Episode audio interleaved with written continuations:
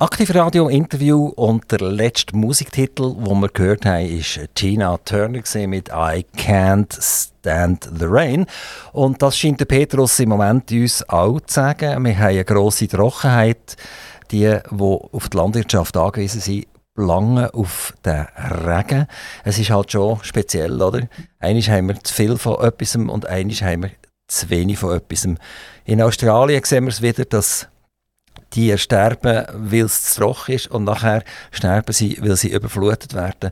Und langsam aber sicher haben wir die Problematik auch hier und ich spreche das sicher an, auch wegen meinem Gast. Mein Gast, oder heute vielleicht korrekt, eine Gästin, äh, ist äh, eine Frau, wieder, wieder richtig gehört. Oder? Sie kommt selbstverständlich aus dem Sendegebiet. Wir sind jetzt so ein bisschen Richtung Biel gegangen mit den letzten Interviewer. Jetzt gehen wir zurück in in Osten, Richtung Olten zu, nämlich nach Hegedorf. Äh, es ist unsere amtierende Kantonsratspräsidentin Nadine Vögeli. Herzlich willkommen. Danke vielmals. Guten Morgen miteinander. Nadine Vögeli, Kantonsratspräsidentin, das sind Sie die absolut höchste Soloturnerin. Das ist, glaube ich, so. Oder bin ich da falsch informiert? Ich glaube, der Nationalratspräsident ist der höchste Eidgenoss. Und nicht der Ständeratzpräsident, sondern der Nationalratspräsident. Und das ist, glaube ich, auch er, der die Vereinigte Bundesversammlung dirigiert. Dann. Also höher geht es nicht mehr als Nationalratspräsident. Und ihr seid jetzt die höchste Soloturnerin. Wie fühlt man sich da? Gut, sehr gut. Das ist eine ganz interessante Aufgabe mit äh, vielfältige Möglichkeiten, mit vielen Leuten, die man neu lernen können, mit neuen Themen, die man in Berührung kommt. Und das ist sehr spannend. Die hat jetzt eine Session durch. Zwei Sessionen hat er schon durch. Wir sind gerade in der zweiten drin, ja. Eben, durch ist eine und ja. die zweite die läuft. Hm? Genau. Ähm, wie, wie ist das so, wenn man jetzt plötzlich vorne sitzt und nicht mehr im Plenum sitzt? Und wenn man jetzt den Dompteur muss spielen muss, ändert auch viel. Ja, wie es halt ist, wenn man vorne sitzt. Das ist überall so, im Berufsleben und in der Politik. Man ist ein bisschen einsamer dort vorne, aber man hat zum Teil auch einen besseren Blick aufs Ganze. Und das schätze ich eigentlich. Also man sieht halt den ganzen Kantonsrat, das ganze Plenum von vorne. Man sieht die einzelnen Leute ein bisschen besser und das ist noch ganz aufschlussreich. Also ich sehe im Prinzip die Leute schon an, ob sie noch etwas sagen wollen, ob sie langsam nervös werden. Und dann sieht man an, wenn sie wie werden abstimmen. Gut, das wissen sie sowieso, weil sie ja eine gewisse Parteizugehörigkeit haben. Ist das im Kantonsrat Solothurn sowieso so, dass Parteien geschlossen immer stimmen? Nein, das ist gar nicht so. Das ist, äh, also es gibt Themen, wo es ganz klar ist. Es gibt aber auch ganz viele Themen, ja, wo halt die, ein, die eigene Betroffenheit oder was, was man sonst noch für einen Hintergrund hat, zum Teil stärker spielt als die Partei- oder die Fraktionszugehörigkeit. Und das ist auch eigentlich gut so. Das war unsere Einleitung, äh, als Kantonsratspräsidentin, euch kurz vorzustellen. Es hat keine grosse Fete für euch, weil ihr damals im Corona-Zyklus nicht dürfen oder nicht können. Was habt ihr gemacht, wo der Kantonsratspräsidentin seid worden? Seid ihr heim und habt mit der Familie angestoßen oder wie ist das abgelaufen?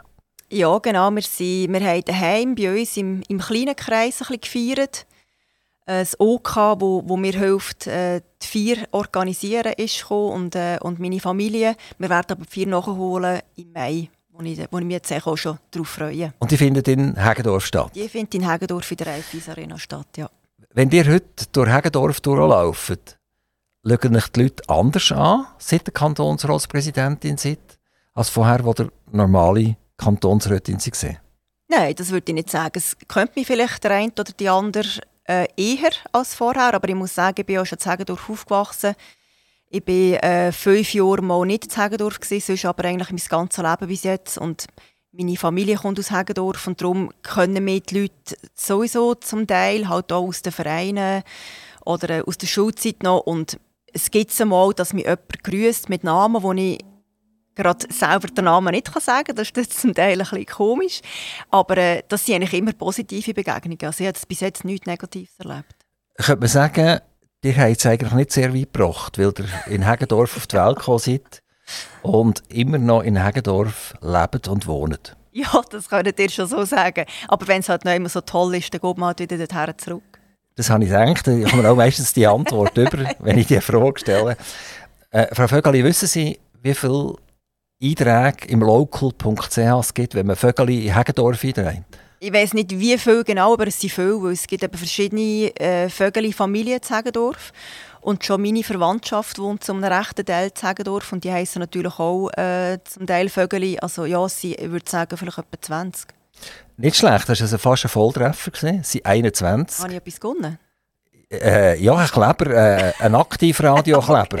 okay. Für das Auto.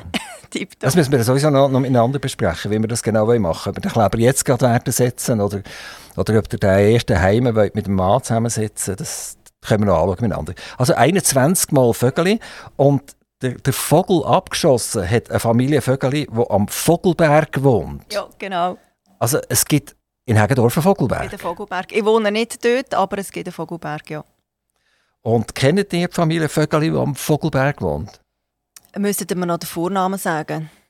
Das habe ich jetzt extra nicht aufgeschrieben, weil ich ja da keine Geheimnisse verraten. Da kann einer, ja, ich meinte, äh, ich kenne sie ja. Ist der Vogelberg ein Berg oder ist das eine Strasse? Oder was Nein, ist das? das ist eine Strasse, ja. Also ah. ist eine, ja. Aber es heisst nicht Vogelbergstraße, sondern es heisst, es heisst Vogelberg. Es, ja, ich denke, es ist ein Flurname halt noch von früher, wo man nachher als Strassennamen ähm, umgemünzt hat. Aber ist ja wahrscheinlich dort mal ein Berg gesehen? Hat er den abgedreht? Oder? Ja, Hegedorf ist, ist, natürlich am Berg. Es ist, äh, schon? Also am Hang, ist am Jura-Südfuss. Also ihr seid jetzt immer noch in Hegedorf, Nadine Vögeli, und ihr wollt in Hegedorf bleiben. Und eure Familie und Verwandte sind auch in Hegedorf. Wie groß ist die Familie? Wie viele Vögel gibt es? Also jetzt, unsere Familie ist, äh, also eben, wir wohnen dann noch zum Teil in der gleichen Straße. Das ist, äh, sind meine Eltern, meine Brüder mit der Familie, mit drei Kindern, ich und mein Mann. Und mein Mann heisst nicht Vögeli. Ein bisschen weiter vor an der Straße wohnt mein Götti äh, und ein bisschen weiter oben wohnt meine Cousine. Ja. Und, äh, also das ist, da habt ihr euch ein Beratergremium in der Straße genau, eigentlich, ja, oder? Ja. Also ich nehme an, dass vor der Session äh, kommt der ganz grosse Familienrat zusammen und dann kommen die Instruktionen, wie das zu funktionieren hat in diesem Kantonsrat von der Vögelis. Ja, nein, wir sind, äh, wir sind uns politisch nicht immer ganz, ganz einig. Aha, jetzt wird es spannend. Äh, euch, aber euch Mann schon, oder nicht? Ja, Ist, oder hat er manchmal andere Meinung? Immer wie mehr. also, Oje, oje, oje. Hat, hat er schon irgendein psychisches Problem oder so, dass er da von euch, nein, von euch Tag und Nacht bombardiert wird mit irgendwelchen sozialdemokratischen Thesen? Nein, nein, er ist einfach sehr empfänglich für gute Argumente, was ja eigentlich sehr für ihn spricht. Und darum ja, eben kommt er länger wie mehr zum Schluss, dass, dass das eben schon richtig ist. Aber haben ihr denn Diskussionen daheim? Ja, ja, also, viele Diskussionen. Also schon? Ja, ja. Wir, ja oder wir, wir sind auch in der Regel das Zweite am Tisch. Wir haben kein Kind. Von dem her können wir ellenlange politische Diskussionen führen und das ist äh, sehr spannend. Äh, darf ich fragen, was er denn beruflich macht? Er, hat, äh, er ist selbstständig, er hat einen Betrieb im äh, Baunebengewerbe, Malerei und fugellose Wand- und Bodenbeleg. Das, das heisst, also, Sie sind beides äh, Selbstständige? Genau. Ihr seid früher mal am Bett selber gesehen. Also die hat irgendwie im Spital geschafft und dann seid ihr selbstständig geworden. Und jetzt komme ich auf etwas ganz Interessantes. Eure Selbstständigkeit läuft unter dem Namen Vogelfrei Consulting GmbH. Genau. Und das Wort Vogelfrei, das ist ja eigentlich behaftet mit einem extrem negativen Touch. Also ich muss jetzt sagen, ich hätte jetzt wahrscheinlich meiner Firma nie den Namen Vogelfrei gegeben. Vogelfrei ist im Mittelalter aufgekommen, wenn man jemanden hat wollte ächten, wenn man ihn wollte verfolgen. Wenn, wenn er vogelfrei ist geworden, hat man ihn dürfen töten, also man hat ihn können im Prinzip umbringen, äh, ohne dass es, dass ein Gerichtsverfahren nochmal stattgefunden hat. Oder das Gerichtsverfahren ist stattgefunden und hat ihn dann halt als vogelfrei taxiert. Ähm, der Martin Luther ist eine, ganz be be bekannte Person, die als vogelfrei erklärt worden ist. Also da hat man dürfen entsprechend äh, äh, das Leben hat man ihm dürfen nehmen. So und jetzt komme ich zu, wie kann eine Sozialdemokratin eine dermaßen lebensverächtende äh, Wortwahl zu ihrer Firma machen? Ja, ich bin für das auch schon kritisiert worden, aber ich finde auch, Zeit oder Also die Zeit läuft weiter, man entwickelt sich weiter und ich finde, man kann auch einen Begriff wie neu definieren. Vogelfrei heisst für mich eben auch, dass man ähm, ja, dass man wie auch niemandem verpflichtet ist, also dass man frei ist in seiner Entscheidung, frei, also eben fern von, von Einflussnahmen von anderen und ich habe den Begriff für mich so definiert. Mir ist klar, dass das im, im Mittelalter anders die, die, hat, die hat sicher recht, oder? Frei wie ein Vogel, das ist, ist wunderbar. Aber das ist ja auch äh, ein Wunsch, oder? Wo, wo man gerne hätte, aber das gibt es ja gar nicht. Also frei wie ein Vogel kann man nicht in Hegendorf wohnen und im Kantonsrat politisieren und frei wie ein Vogel sein. Das, das ist eine innere Einstellung, ob man das ist oder nicht. Ja, aber, aber nochmal, die hat Vogel frei gewählt und die hat das wahrscheinlich gewusst. Also jeder, der in die Schule geht, und wo Geschichte lehrt, der kommt der Begriff heute immer noch so taxiert über. Vogelfrei gleich extrem negativ. Und da schafft ihr das ja nicht allein als Person da schnell den ganzen Begriff in der deutschen Literatur und im deutschen Sprachgebrauch zu ändern. Das ist ja so, aber lustigerweise sind es einzelne äh, negative Rückmeldungen gesehen und der grösste Teil der Rückmeldung, die ich bekommen habe, ist positiv gewesen. Also ich glaube, die Leute verstehe, was gemeint ist. Und wenn ich jetzt wollte, äh, die Firma frei wie ein Vogel nennen, das wäre, glaube ich, ein bisschen umständlich gewesen. Also ich habe ich würde mal sagen, wahrscheinlich gegen die 90 Prozent äh, positive Rückmeldungen zum Namen. die haben vielleicht nicht mehr so eine gute Schulbildung, die wissen nicht mehr, was vogelfrei wirklich ist. Ich habe jetzt nicht das Gefühl, dass das gerade solche Leute sind, aber ich weiß es natürlich nicht. Aber die, die haben es ja wahrscheinlich auch gesehen, die haben ja zuerst eine Einzelfirma gehabt, ja. wo ein Name noch dahinter gestanden ist und dann hat er das in eine Gesellschaft mit beschränkter Haftung umgewandelt in eben die Vogelfrei Consulting GmbH und dann hat er eigentlich schon längere Zeit, Zeit gehabt, den Namen zu ändern, aber das hat er nicht wollen. Nein, das habe ich nicht wollen. Ähm, ihr habt, wenn wir schauen auf dem Internet, einen Zweck drinnen, was, was eure Firma macht. Die machen Lean Management, die machen Organisationsentwicklung, die machen Prozessoptimierung. Und wenn ich so, so Sachen höre, dann sehe ich irgendwie die Roboterfertigung von der ABB vor mir. Dann sehe ich äh, irgendeinen Monsterbetrieb, dann sehe ich VW, wo, wo, wo 20'000 Autos pro Tag aus einem Band rausnagelt, wo das muss optimieren muss, dass der Pneu innerhalb von nicht eineinhalb Sekunden montiert wird, sondern in 1,2 Sekunden. Ich komme wieder darauf zurück, Sozialdemokratie und Lean Management, Organisationsentwicklung, Prozessoptimierung. Haben wir da nicht eine riesige Schere, die aufgeht? Doch, die Schere geht auch innerhalb von diesen Themen auf. Oder? Also es ist, ich sage natürlich immer äh, auch meinen Kunden oder Kundinnen, dass Lean Management darf für mich nie der Zweck haben, Personal abzubauen. Lean Management heisst für mich Kunden, Kundinnenorientierung. Das heisst für mich Verschwendungen reduzieren. Also Verschwendung ist etwas, was es nicht braucht. Aber und wenn ihr jetzt eine Beratung macht und ihr merkt, die schaffen das gar nicht mehr. Oder? Die haben in diesem Bereich X jetzt den Anschluss verpasst und die haben jetzt krampfhaft versucht, dort acht Leute dort zu halten. Und irgendwann müsst ihr ja so ehrlich sein, wenn ihr, wenn ihr Prozessoptimierung, Organisationsentwicklung drin habt, dass ihr dem sagt, los, du kannst die Leute gar nicht mehr entsprechend umschulen in einen anderen Bereich. Du hast auch gar keine Abteilung, die du brauchen kannst. Wenn du überleben willst, bleibt dir gar nichts übrig, als von diesen acht Leuten jetzt drei äh, zu entlassen. Also ich bin im Gesundheitswesen unterwegs, oder? Meine Beratungen bieten im, im Gesundheitswesen an und dort war bis jetzt nie ein Thema, gewesen, dass man aus Kostengründen muss die Leute reduzieren muss. Dort sind Themen, Prozesse laufen nicht gut, es gibt grosse Wartezeiten für Patienten und Patientinnen. Es passieren vielleicht zum Teil Fehler. Ähm, man hat zu hohe Materialbestände. Die Kommunikation untereinander funktioniert nicht. Auch das kostet Zeit und Geld. Und bei mir, bei meinen Beratungen geht es darum, diese äh, Verschwendungen zu eliminieren. Und was eben ganz wichtig ist, die gewonnene Zeit oder die gewonnene Energie muss wieder den Kundinnen und den Kunden, also den Patientinnen und Patienten zugutekommen. Das ist das, was ich propagiere. Also wenn es jetzt nicht mehr nur darum ging, 100 ähm, Leute abzubauen, wäre ich definitiv die falsche Person. Sind eure Kunden Spitäler? Spitäler, Spitex, Pflegeheim, Einfach, also Institutionen im Gesundheitswesen. Also grössere Organisationen? Ja, gut. Die gehört nicht zu einer äh, Arztpraxis, die drei Leute hat und dann sagt, ich komme nicht ganz klar. Oh, das könnte auch sein. Also, aber es sind natürlich nicht alles grösser. Gerade eine Spitex-Organisation kann durchaus auch kleiner sein, oder? Aber äh, ich, ich würde auch eine Arztpraxis beraten, das ist nicht das Thema. Also, ich, tue mich, ich, ich tue mich auch nicht wirklich ganz extrem aufs Gesundheitswesen beschränken. Es ist einfach dort, wo ich meine Erfahrungen, meine Kompetenzen und mein Netzwerk habe.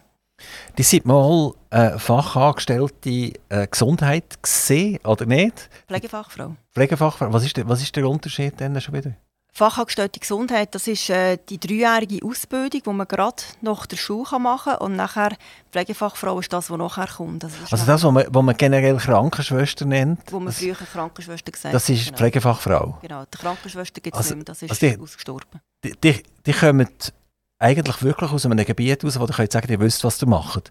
Weil ihr ja. seid lang, langjährig am, am Patienten dran gewesen. Das hilft mir natürlich auch in der Arbeit, oder? weil ich weiss, wenn ich mit Pflegenden zu tun habe, dann weiss ich, wo der Schuh drückt. Oder? Ich verstehe ihre Sprache, sie verstehen meine Sprache. Und das ist ein riesen Vorteil. Das höre ich auch immer wieder, dass das schon auch vertrauensbildend ist, weil wir eben vom, vom Gleichen reden, weil ich weiss, was sie belastet im Alltag. Jetzt in der Corona-Zeit hat man ja anscheinend zu wenig Leute an dem Bett.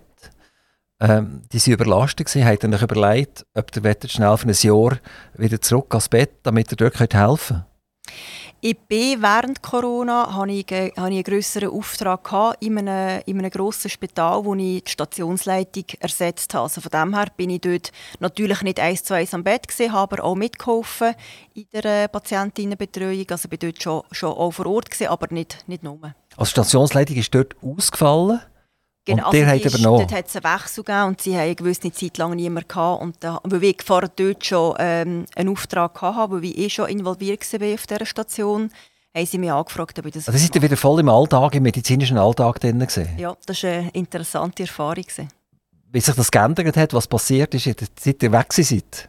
Es hat sich eben nicht so viel geändert. Oder? Das ist ja eigentlich, das ist, ähm, eigentlich das Interessante, dass dass wir seit Jahren eigentlich über die gleichen Schwierigkeiten reden im Gesundheitswesen.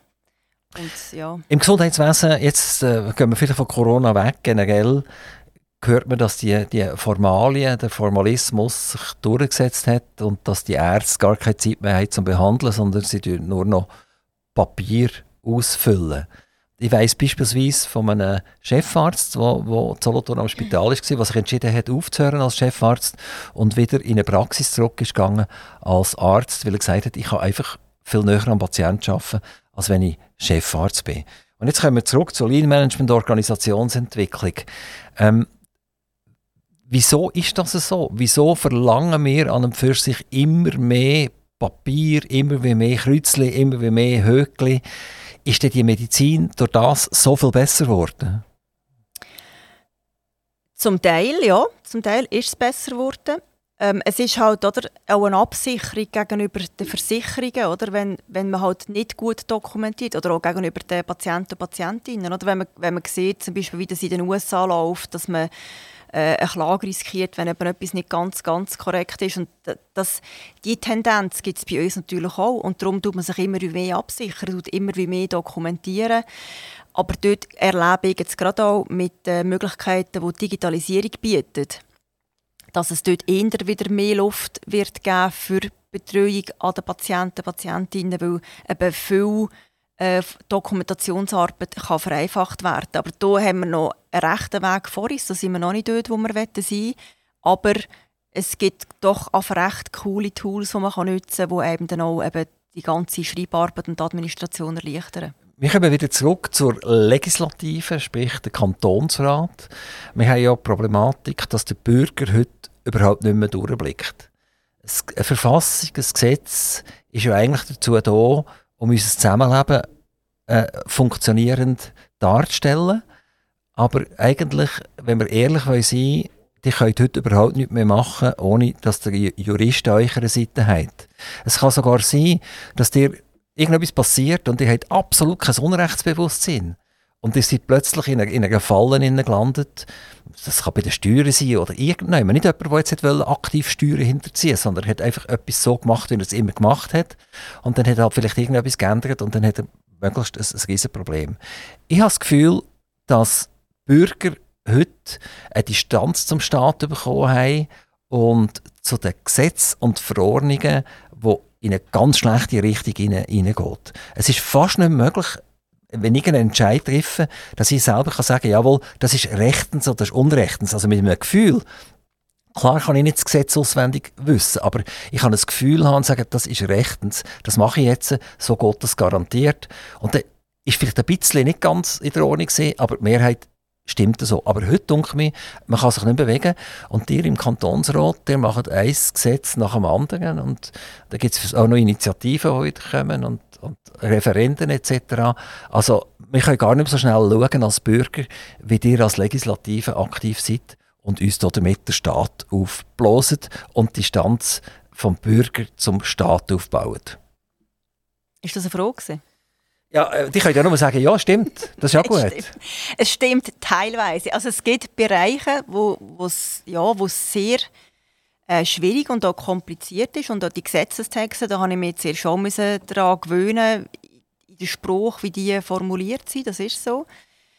Aber also ich würde es nicht so, äh, so krass einstufen, wie ihr das gemacht habt. Das ist nicht so, dass man immer mit einem Fuß äh, im Gefängnis steht, wenn man sich durch den Alltag bewegt. Absolut nicht.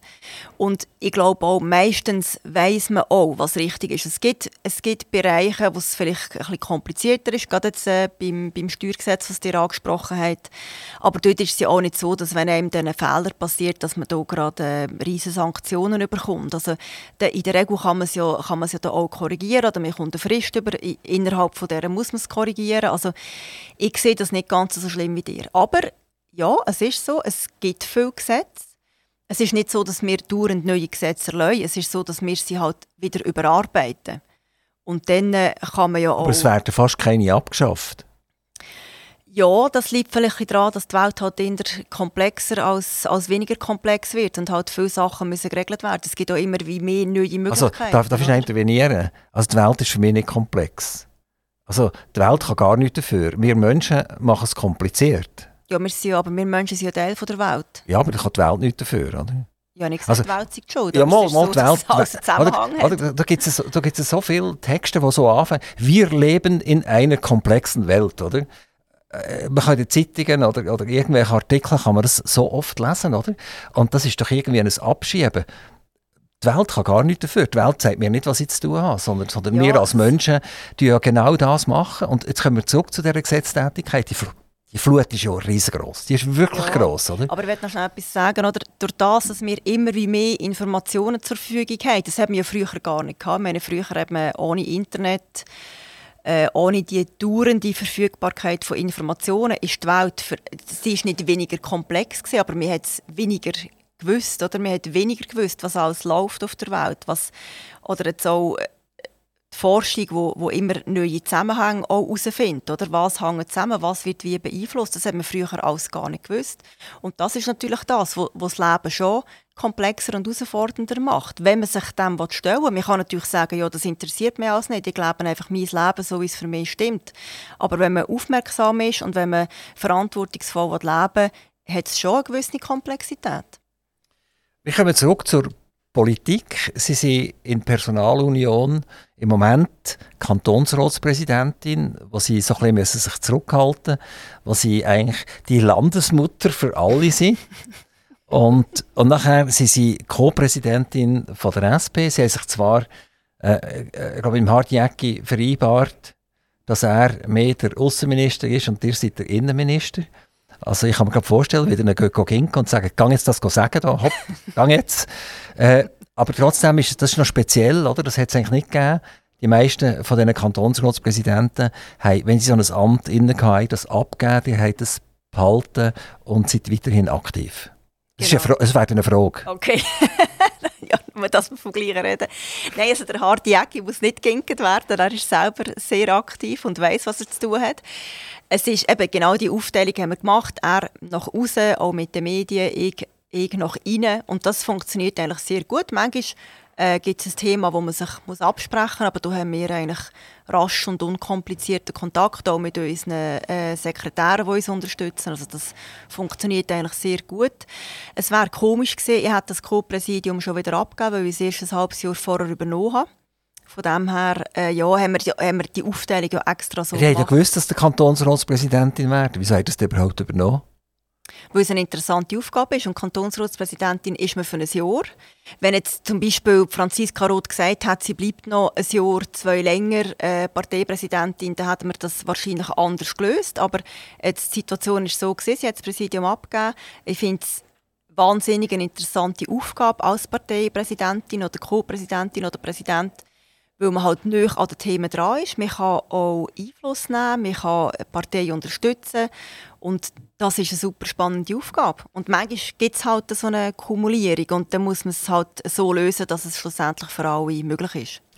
Vor etwa zwei Wochen ist hier am Mikrofon vis-à-vis -vis von mir der Erich Fehr, der Stadtpräsident von Biel. Und er hat dann für seine Kandidatur als Regierungsrat geweibelt. Und wir wissen seit dem letzten Wochenende, dass das nicht geklappt hat, in keiner Art und Weise, mit einem mega grossen Abstand. Ähm, hat die Sozialdemokratie mal im Kanton Bern ein Problem? Auch wenn ihr jetzt im Kanton Solothurn wohnt, ihr habt das sicher äh, beobachtet, was dort abgeht. Und schwappt das über hier nach Solothurn? Ich habe für den Kanton Bern kann ich wirklich ähm, jetzt eigentlich gar nichts sagen. Ich habe das auch in den, also in den sozialen Medien gelesen, ich habe es in der Zeitung gelesen, aber ich habe mich nicht wirklich vertieft damit auseinandergesetzt. Wir haben mehr Parteien als noch vor ein paar Jahren. Oder? Wir haben GLP zum Beispiel, die neu dazu, wo dazugekommen ist. Es gibt eine Verteilung, ähm, ja, es, es gibt eine, eine größere Verteilung auf die verschiedenen Parteien. Das ist so. Nicht nur die SP hat zum Beispiel verloren, auch andere Parteien. Und vielleicht, vielleicht ja, ist das so, dass sich, dass sich ähm, die Stimmen mehr auf die Parteien verteilen. Das, ich kann jetzt noch nicht sagen, wie das bei der nächsten Wahl im Kanton wird sein. Die SP wird sicher äh, alles dafür machen, dass wir, dass wir äh, können halten oder sogar zulegen Aber ich kann ich das dann erst nach den nächsten Wahlen sagen. Also jetzt im, im Kanton Bern hat ja GLP nicht eine wichtige Rolle gespielt, weil das ist ja ein Zusammenschluss von den Bürgerlichen, von den Reinbürgerlichen, die gegen Erich Fehr antreten sind. Mit, mit der Mitte äh, CVP-Kandidatin und die haben mit glaube etwa 20'000 Stimmen mehr gewonnen. Also der Erich Fehr ist massiv abgehängt worden. Und äh, das ist vermutlich nicht nur er selber als Person, sondern, sondern es ist tatsächlich auch die Partei, die wo, wo abgestraft ist worden. Und äh, wie, wie seht ihr das für den Kanton Solothurn jetzt in Zukunft? Ich kann da jetzt im Moment nicht viel dazu sagen. Wir müssen schauen, wie das läuft. Also in der Regierung haben wir mit der Susanne Schaffner und der Brigitte Weiss ähm, zwei Frauen aus dem linken Spektrum. Nachher ist die Mitte vertreten, die Bürgerlichen sind vertreten. Und da wird man schauen bei den nächsten Wahlen. Es kommt auch immer darauf an, was sie gerade für Themen aktuell ja, nebst dem, dass es natürlich auch immer um Also dichter können wir nicht sagen, Judy Hui, die SP, wir werden zulegen, es kommt gut. Also ich kann euch nicht versprechen, dass wir äh, für Also versprechen müssen wir sowieso nicht, oder? Sondern es wäre ja für euch. Das ist ja, das ist ja für aber euch. Wir müssen schauen, wie es rauskommt. Ja, aber Sie, Sie sagen einfach, ich bin positiv gestimmt oder ich bin ja, neutral gestimmt. Das habe ich vor dem Interview gesagt. Ich bin immer positiv gestimmt, ah, sonst würde ich meinen also, Job nicht machen. Nadine Vögeli ist ein durchaus positiver Mensch. Ja, sonst müsste ich aufhören, oder? Sonst müsste ich mich nicht engagieren für meine Ideen und Werte, wenn ich das Gefühl habe, das bringt nichts. Der, Kantonsrat hat ja sehr intensive Zusammenarbeit mit dem Regierungsrat. Ähm, wie, wie ist die aktuell? Was hat das für ein Gespür? Zusammenarbeit zwischen Kantonsrat und Regierung? Äh, gut, wir haben, wir haben kurze Wege. Unsere Regierungsräte, Regierungsrätinnen sind eigentlich immer ansprechbar für die Leute aus dem Kantonsrat. Also hier sehe ich wirklich unkompliziert. Man kann ein Mail schicken, man kann anrufen. Also hier sehe ich kein Problem mit der Zusammenarbeit. Kommen wir schnell auf die Steuerinitiative zu sprechen. Jetzt sind wir dran.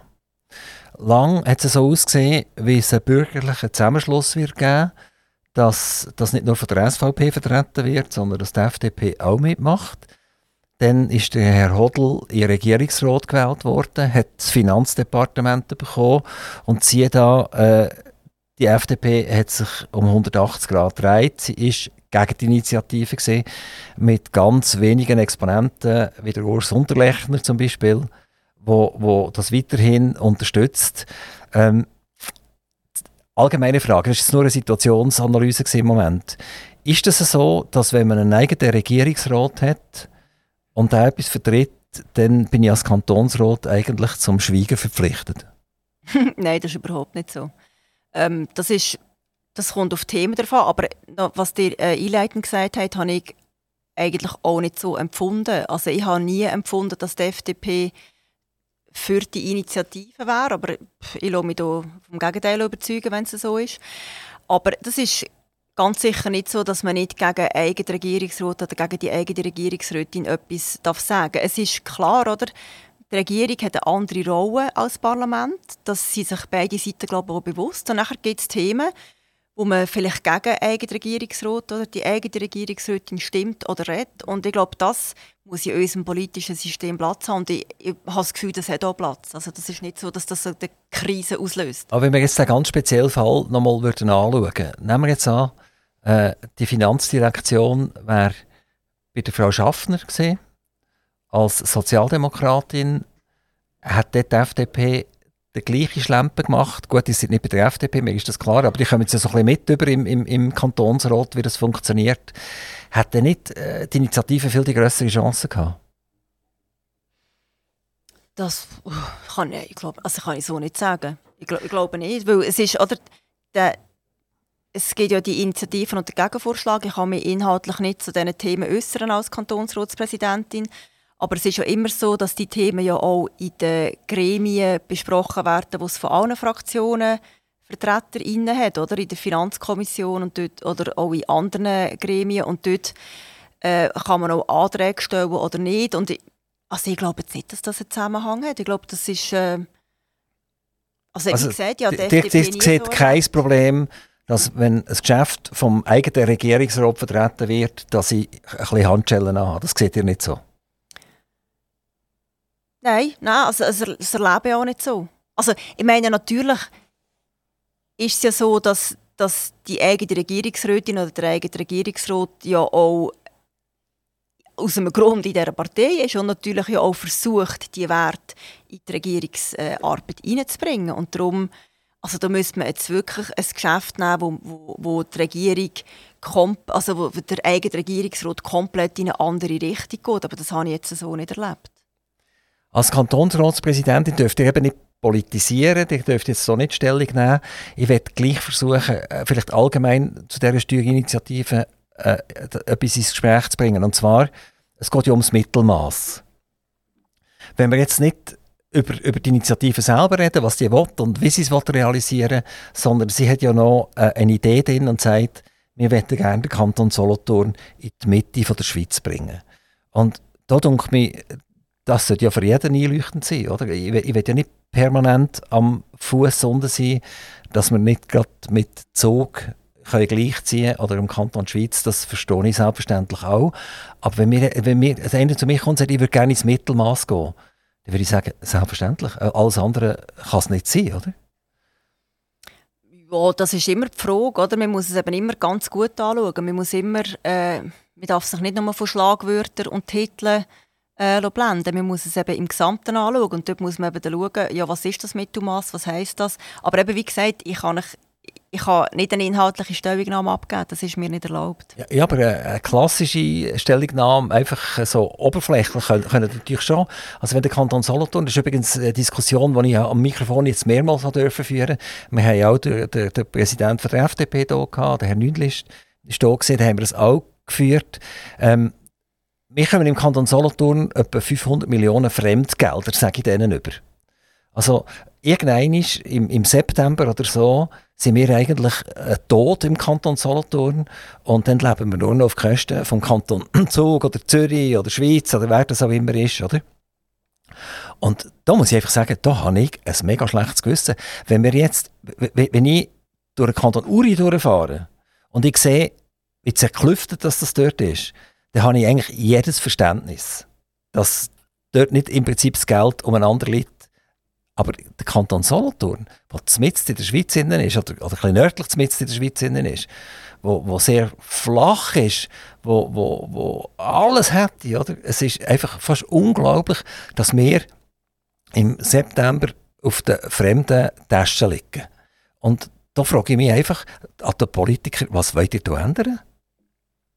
ich kann es nochmal wiederholen, ich kann nicht inhaltlich zu so Themen Stellung nehmen, aber dort doch der harte Jäcke einladen. Mein Co-Präsident, Kollege, ja. der kann ich ganz gut inhaltlich äh, Themen aber, aber, die, aber die machen das jetzt sehr einfach. Ich habe jetzt nicht mehr zur Steuerinitiative gefragt, sondern ich habe generell gefragt, die 500 Millionen, die wir bekommen im Kanton Solothurn, das hat jetzt nichts zu tun mit einer Position als Kantonsratspräsidentin, sondern da könnt ihr dir ganz aktiv antworten und sagen, das ist jetzt einfach so, wir nehmen es zur Kenntnis etc. Das hat ja nichts mit eurem Präsidium zu tun, oder? Ja, ich kann euch einfach sagen, wenn ihr gesagt, äh, oder die Verwaltung zum Beispiel im Kanton Solothurn, wir haben eine schlanke Verwaltung. Wir haben nicht, äh, wir haben nicht eine aufgeblähte Verwaltung. Also, das ist jetzt etwas, dort können wir nicht äh, wahnsinnig viel sparen. Nachher haben wir die Ausfinanzierung von der Pensionskasse, die auch ein Thema ist, oder, wo uns halt auch beschäftigt. Das sind die Themen, wo man, das muss alles mit einfließen in so eine Diskussion. Und ich könnte euch natürlich äh, inhaltlich Stellung nehmen. Das, das sind alles politische Themen. Ich kann zu diesem Thema nicht Stellung nehmen, ohne dass ich nicht parteipolitisch würde argumentieren Und das ist im Moment nicht möglich. Dann müsste ich mich nächstes Jahr noch einmal einladen oder dann müsste harte Ecke einladen. Also, ich nehme das zur Kenntnis, also als Kantonsratspräsidentin das einfach nicht darf machen Genau, aber ich komme nächstes Jahr gerne noch einmal vorbei. Das, das würde uns sehr, sehr freuen. Wir können gerade den Termin abmachen. das ist gut. Wenn ihr jetzt so eure Kantonsratszeit zurückdenkt, ich glaube 2017 seid ihr gewählt worden, ist das richtig? Oder? Äh, ja, genau. Seid ihr, seid ihr in den Kantonsrat reingekommen? ihr seid jetzt im fünften Jahr. Was sind so die Höchst und Tiefs gesehen als, als Kantonsrat jetzt, nicht als Präsidentin? Mhm. Also es ist natürlich, oder, wenn man frisch gewählt wird, ist es, bis man sich zurechtfindet in, dem, in, in diesen ganzen Abläufen, in diesen ganzen Themen, in, das braucht schon einen Moment. Und so, dann, wenn man merkt, aha, mal, langsam, langsam sehe ich durch, langsam komme ich rein, dann ist das schon, äh, ist das schon mal, es klingt jetzt vielleicht ein blöd, aber das ist schon das erste Highlight. Und nachher gibt es natürlich Themen, die einem näher sind oder, oder weniger näher sind, wo man sich äh, damit kann befassen kann. Und das ist gerade so, wenn man merkt, okay, das ist jetzt ein Thema, das mir näher ist, wo man wirklich auch à fond versteht, das sind natürlich die schönen Themen zum Bearbeiten. Nachher gibt es Sättige, die einem ein bisschen, weniger liegen, wo man weniger dazu weiß und dort muss man sich halt ein bisschen mehr reinknäulen und das ist dann manchmal natürlich sehr anstrengend. Und was, was auch, was ich super finde im Kantonsrat ist, ähm, Zusammenarbeit miteinander äh, über Fraktionsgrenzen hinweg, wo ich wirklich ähm, toll finde und auch der Umgang untereinander im Kantonsratssaal in der ist mehrheitlich sehr gut und das finde ich eigentlich schön, wenn ich, wenn ich es vergleiche mit anderen oder mit dem nationalen Parlament sogar, äh, wo es dann doch ein bisschen anders läuft manchmal. Also kann man sagen, die Zusammenarbeit auch unter den Parteien ist im Kantonsrat relativ gut? Ja, das würde ich so sagen. Geht ihr auch mal gehen, ein Güppli haben oder, oder, oder ein Bierli oder ein Gocki haben miteinander, mit den anderen Parteien? Ja, also gerade so nach der Justizkommissionssitzung, wenn sie mal ein weniger lang geht, dass man denkt, hey, gibt es das durchaus, dass man etwas zusammen gehen trinken. Und das ist natürlich auch, gibt es auch immer Anlässe, ähm, wo man eingeladen ist als Kantonsrat oder Kantonsrätin oder an den, an den Kantonsratsausflügen, wo sich nachher die Fraktionen auch mischen. Und dort ist es wirklich so, dass man eigentlich kreuz und quer guten Kontakt hat und einen guten Austausch hat. Und das ist natürlich nachher auch positiv für die Arbeit wieder im Kantonsrat selber. Darf ich eine Frage zur Justizkommission stellen oder sagen Sie mir wieder, als, als Kantonspräsidentin darf ich nichts sagen? Ich höre zuerst die Frage, sage ich es dann nachher. also gut. Ähm, wir haben ja so einen Monster-Polizeieinsatz in der Stadt Solothurn. Das war während der Corona-Zeit, wo anscheinend irgendwelche Corona-Gegner gesagt haben, sie wollen demonstrieren.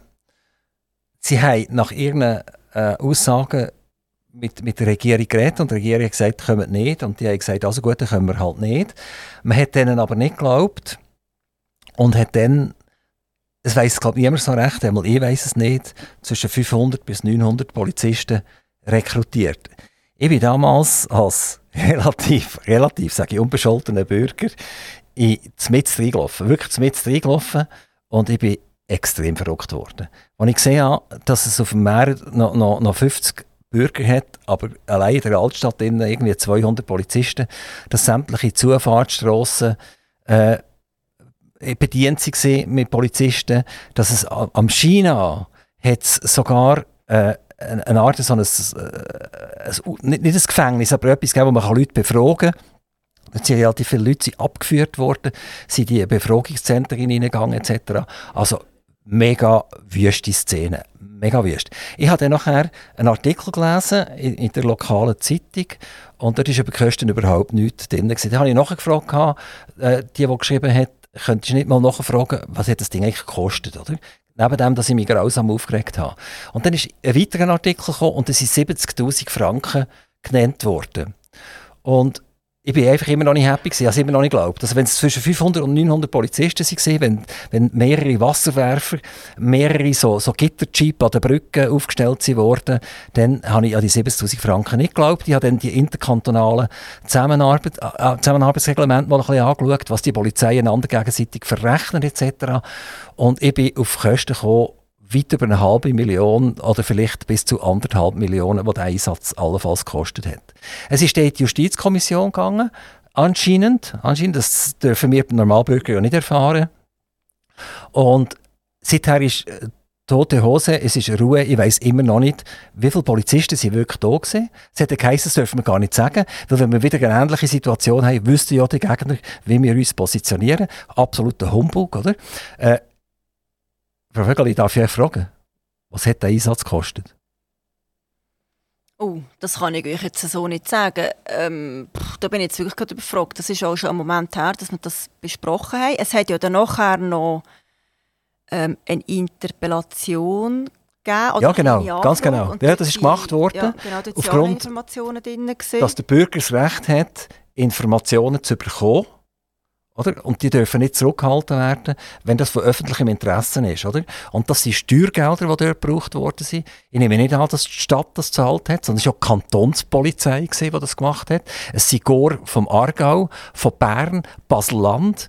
Also das ist, das ist absolut unglaublich. Gewesen. Äh, ich, ich bin mir wirklich vorgekommen wie im Krieg. Oder?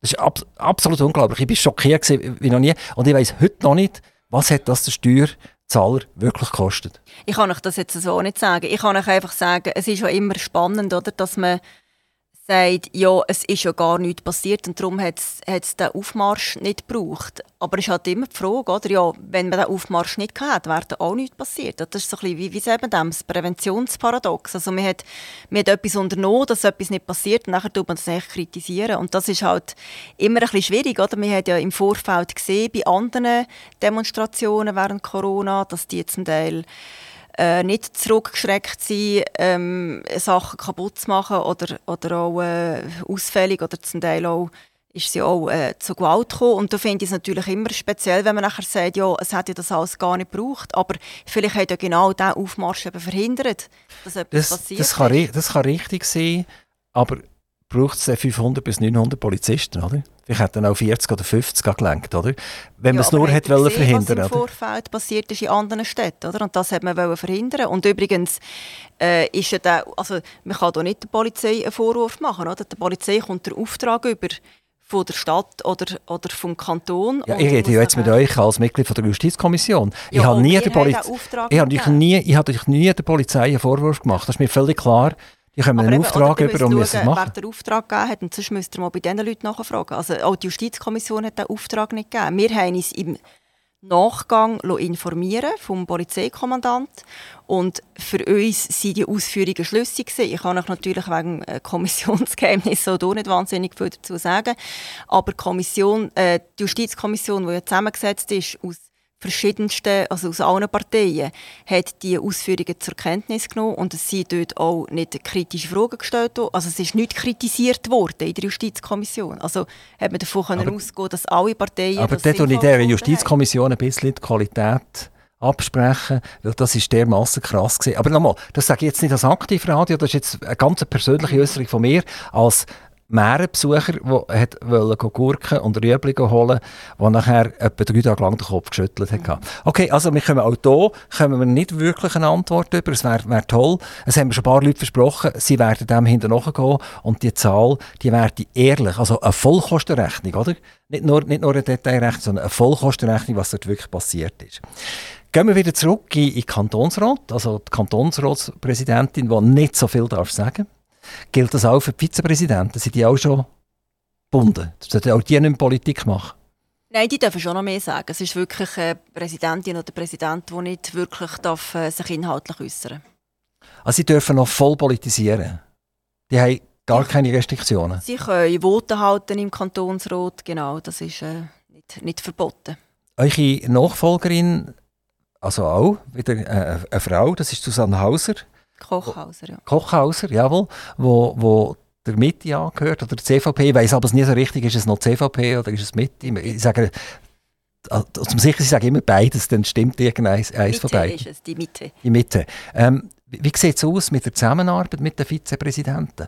Übernehmen die auch schon viele Ämter, wo, wo ihr nicht wollt oder könnt ausführen? Oder ist das rein einfach ein, ein Titel, den man hat?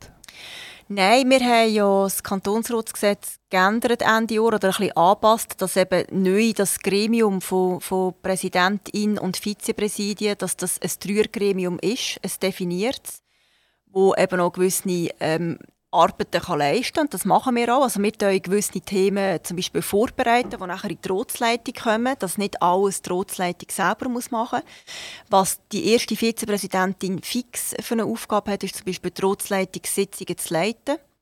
Also das macht nicht die Kantonsratspräsidentin, sondern die erste Vize. Und das macht auch Sinn, weil wir haben zum Teil Pausensitzungen während der Session, oder, wo Session ist. Ähm, und nachher ist eine halbe Stunde Pause. In dieser halben Stunde hat die Ratsleitung noch Sitzung. Und diese Sitzung leitet eben die erste Vizepräsidentin, weil das wäre ein bisschen happig, wenn das so eine Präsidentin selber machen müsste.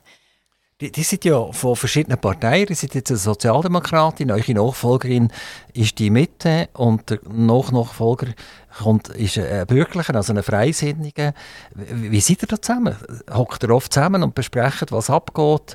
Oder ist zum Beispiel der Vizepräsident, der erst in zwei Jahren drankommt, der ist noch so ein bisschen allein gelassen, der darf noch selber das Bier trinken? Nein, das läuft eigentlich hervorragend. Wir haben äh, einen Chat, wo wir uns austauschen, wenn etwas gerade spontan muss sein oder äh, per Mail, wo wir, wo wir das dritte schnell abgleichen, immer auch, oder häufig auch zusammen mit dem Rotsekretär. Und nachher gibt es eben Sitzungen, wo wir das dritte mit dem Rotsekretär zusammen haben, wo wir gewisse Themen vorbereiten. Und das Gremium, das funktioniert eigentlich wirklich sehr gut. Also unabhängig von Partei- oder Fraktionszugehörigkeit haben wir einen super Austausch. Es gibt ja keine äh, Diskussion, wer das denn Kantonsratspräsident oder Präsidentin wird, sondern es ist ein Zyklus.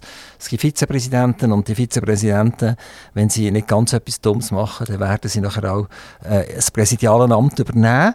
Ähm, und trotzdem, wenn man die Stimmlage anschaut, also das sind glaube ich 100 Mitglieder im Kantonsrat und äh, bei euch sind 93 äh, stimmberechtigt damals, als ihr dort waren, und ihr habt 80 Stimmen bekommen. Ähm, was macht das für einen Sinn oder warum macht das jemand? Jemandem die Stimme nicht geben? Vielleicht habt ihr das auch schon mal gemacht, an einem, irgendeinem Präsidenten, der gewählt werden Wenn es eh ja schon klar ist, warum tut man da noch ein Gegenvotum ergreifen? Ja, das müssen ihr jetzt eben die fragen, wo, wo ihre Stimme nicht gegeben haben. Ich denke, vielleicht ist es wieder noch jemandem, dass, dass man sagt, ja, die Partei wähle grundsätzlich nicht oder dass man persönlich etwas gegen eine Person hat. Ich erlebe es aber eigentlich, und das zeigt, zeigt ja, äh, zeigen die Resultate ja auch, oder grundsätzlich werden die Präsidien gut gewählt. Aber die mit 80, nachher die Vizepräsidentin ist mit 88 und abgeschlagen ist nachher der FDP-Vertreter der nur 63 Stimmen bekommen hat. Ja, häufig ist es so, dass der zweite oder die zweite Vize ein bisschen weniger Stimmen macht. Aber was jetzt genau der Grund ist, kann ich euch nicht sagen. Eben, da müsst ihr, wir wissen natürlich nicht, wer es wie wählt. Wenn man dem mal so einen Vize verhindern eigentlich? Das, könnte das mal passieren oder ist das schon mal passiert? Das, also, Parteien machen ja wahrscheinlich einen Vorschlag, wer sie ja. bringen nachher, oder als Vize. Genau. Ich glaube nicht, dass das schon passiert ist und ich wüsste jetzt auch keinen Grund. Also es, ja, ich kann Frau Vögeli, ähm, ganz eine andere Frage, eine sehr persönliche Frage. Wenn man Bilder von euch im Internet anschaut, dann sieht ihr immer ein bisschen anders aus. Der hat mal kurze Haare und der hat lange Haare. Und äh, erste Frage, seid ihr eine eitle Person? Hm, nein, ich habe nicht das Gefühl, dass ich extrem eitel bin. Also natürlich will mir auch nicht gerade, dass die schlimmsten Fotos äh, kursieren von einem. Aber ich habe nicht das Gefühl, dass ich verglichen mit anderen hier extrem eitel wäre. Aber ihr tut eure Haarlänge zwischendurch abändern. Auf eurer Webseite habt ihr noch kurze Haare. Und ist dort jetzt mit längeren Haaren vor mir. Genau, ich hatte früher auch schon lange Haare und habe ich sie mal abgeschnitten. Und da habe ich schon lange immer wieder gedacht, ich will sie wieder wachsen, aber es ist einfach so mühsam, Haare zu wachsen. Darum habe ich es nie in Angriff genommen und irgendwie anfangs Corona habe ich dann gefunden, mal, jetzt, glaube, jetzt ist der Moment, jetzt wage ich es wieder einmal. Ja, jetzt sind sie halt wieder lang. Ja, aber das ist am Morgen, wenn ihr in den Spiegel schaut, sagt ihr, eigentlich gefallen mir jetzt besser als vorher. Ja, das, manchmal sage ich, am Dienstag fahren wir jetzt besser als am Montag. Also ich glaube, das ist, nicht eine, das ist nicht eine lineare Entwicklung. Das gibt durchaus auch wieder Rückschläge zwischendurch. Darf ich mal hier auch mitreden? Ob die Haare länger sind oder kürzer sind? Oder nimmt er das einfach schlecht? Weil der hat ja vorher gesagt, er ist, er ist nicht abgeneigt von guten Vorschlägen genau. die entgegenzunehmen. Also vielleicht hat er ihm gesagt, jetzt lasse ich meine Haare wachsen. Ist das gut? Nein, das, ist nicht, äh, das haben wir nicht ähm, demokratisch entschieden. Äh, er hat sich aber auch nicht jetzt gerade extrem dagegen ausgesprochen. Vielleicht hat ihm es da überlegt, aber grundsätzlich darf ich durchaus so Entscheidungen selber treffen. Was steht da im Kantonsrat? Was wir Bürger können von euch erwarten in den nächsten Monaten? Ja, also im Moment sind die Finanzthemen gerade aktuell. Ihr habt es vorher schon angesprochen. Was jetzt natürlich auch kommt, ist äh, mit dem Ukraine-Krieg, oder? Das mit, mit all diesen flüchtenden Menschen, die in die Schweiz kommen, das wird uns auch vor Herausforderungen stellen. Da gibt es auch schon wieder ähm, Interpellationen und, und Aufträge, die hier eingereicht werden, wo man wirklich gut schauen muss, was können wir machen, um die Leute gut hier empfohlen, was können wir machen, um sie zu integrieren, was können wir ihnen bieten. Ja, das sind Themen, die die aber, wichtig werden sein. Okay, das ist jetzt ein allgemeines Thema, aber ist irgendein Thema, wo ich mich drum tun muss, wo ich jetzt schon weibeln dagegen oder dafür, dass ich äh, irgendeinem Kantonsrat anrufe und sage, gell, Harry, tu den bitte... Oder wir nicht? haben ganz vielfältige Themen. Wir haben, äh, ich könnte mal Pendenzenliste anschauen von, von Themen, die wo noch pendent sind, die noch in die Sessionen kommen. Dort sind Verkehrsthemen dabei, dort sind ähm, Wasser, ähm, äh, kann ich sagen, Wasserqualität, das sind zum Teil ökologische Sachen. Was ja alle Jahre immer kommt, ist, ist das Budget, die eben auch wieder Finanzthemen. Also da haben wir ganz spannende äh, Themen immer. Es, es hat für alle etwas dabei, wo man sich kann engagieren oder interessieren und grundsätzlich lohnt es sich immer, einen Blick äh, auf, auf die Homepage des Kantons zu werfen und dort zu schauen, welche Themen das nächstens kommen. Sind Kantonsratssitzungen öffentlich? Ja, die sind öffentlich. Jetzt sind wir das erste Mal wieder, seit zwei Jahren, sind wieder Besucher innen zugelassen und wir haben aber auch einen Livestream, den haben wir immer gehabt. Auch während Corona haben wir, haben wir beim Livestream können zuschauen und zuhören. Und Kommissionssitzungen, die sind nicht öffentlich? Die sind nicht öffentlich, nein. Da gibt es einfach nach den Kommissionssitzungen, das ist immer als stehendes Traktandum, Informationen von der Öffentlichkeit, wo wir schauen, ähm, was ist jetzt interessant, was kann man kommunizieren. Manchmal gibt es Sachen, wo, wo man noch nicht kommunizieren kann. Und dann tun wir das immer nach den Kommissionssitzungen gibt es eigentlich eine kleine, kleine Medienmitteilung. Wer ist mir? Wer ist das? Die Kommission. Das bespricht man in der Kom also am Ende der Kommissionssitzung diskutiert man, über was wir, können wir und wollen wir ähm, informieren und nachher tut man das schnell zu Faden schlagen. Da reden wir jetzt schnell vielleicht noch eine Minute über das Öffentlichkeitsprinzip. Das ist etwas, wo wir Bürger immer wieder das Gefühl haben, es wird ein bisschen mit Füßen treten. Wir kommen die Information nicht über. Und wenn wir sie einfordern, dann werden wir ganz schlecht behandelt. Also man kommt dann irgendeinen schäbigen Brief zurück, über, wenn überhaupt. Ähm, und nachher, äh, ich glaube, der Remy Wiesmann hat das gemacht, er ist glaube bis vor Bundesgericht gegangen, äh, bei gewissen Sachen hat nachher Recht bekommen. Warum tut man überhaupt irgendwelche Informationen zurückhalten? Oder? Es gibt vermutlich ganz, ganz, ganz wenig äh, Informationen, die man am Bürger nicht dürfte sagen. Ja, es, also eben, ganz viel ist ja öffentlich. Also all die Dokumente, die wir im Kantonsrat besprechen, das ist immer schon vorgängig öffentlich auf, ähm, äh, auf der Homepage drauf. Die kann man sich jederzeit holen.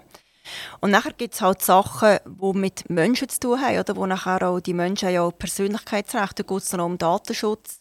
Sachen, die man nicht einfach so rausgeben kann. Das ist ja auch richtig, dass diese Daten geschützt werden. Also ich glaube, man muss einen guten Mittelweg finden zwischen was dürfen wir rausgeben und was nicht. Aber natürlich, die Sachen, die, die sollen öffentlich sein die soll man können holen und die soll man überkommen. Wenn ihr jetzt einen Brief würdet bekommen als Kantonsratspräsidentin von einem besorgten Bürger und sagt, lass, das ist das Amt, will mir das nicht sagen. Ich bin der Meinung, sorry, das ist jetzt einfach öffentlich. Was würdet ihr dem raten? Äh, da würde ich wahrscheinlich selber nachfragen bei dem Amt, warum es das und das nicht öffentlich ist und mir eine Erklärung geben und die Erklärung nachher so weitergeht. Das ist eigentlich, wenn ich eine Anfrage bekomme von jemandem, mache ich das eigentlich immer so, dass ich schaue, kann ich selber irgendetwas rausholen für die Person, kann ich selber eine Information holen, die ich nachher darf weitergeben darf.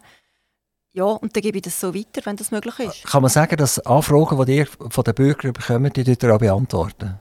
Ja, also es, gibt, es hat jetzt hier so, so Massenmails gegeben.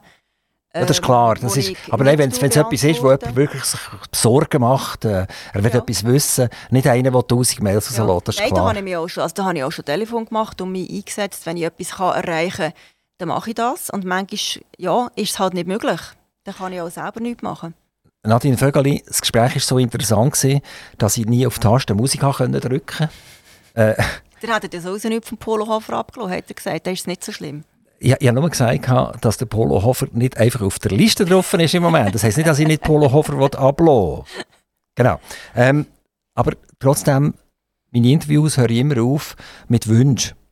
Und zwar, dass ihr äh, etwas dürft wünschen oder mehr, mehrere Wünsche dürft anbringen.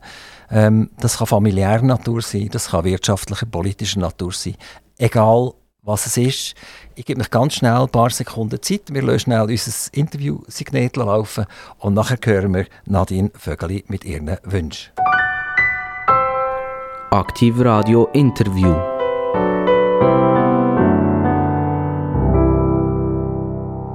Und da ist wieder aktiv Radio mit der Kantonsratspräsidentin vom Kanton Solothurn, Nadine Vögeli, wo, wo 95 Prozent von ihrem Leben in Heggendorf verbracht hat und die nächsten 100 Prozent am China auch in Heggendorf wird sie also äh, äh, eine richtige Solothurnerin, die vermutlich, das habe ich jetzt gar nicht gefragt, eher Olten-orientiert ist als Solothurn orientiert ist, wenn man in Heggendorf wohnt. Aber das ist jetzt eine reine Mutmaßung. Nadine Vögeli, jetzt habe ich noch etwas gesagt, damit ihr noch ein bisschen mehr Zeit habt, um über eure Wünsche nachzudenken. Jetzt geht es los. Das Mikrofon ist für euch offen.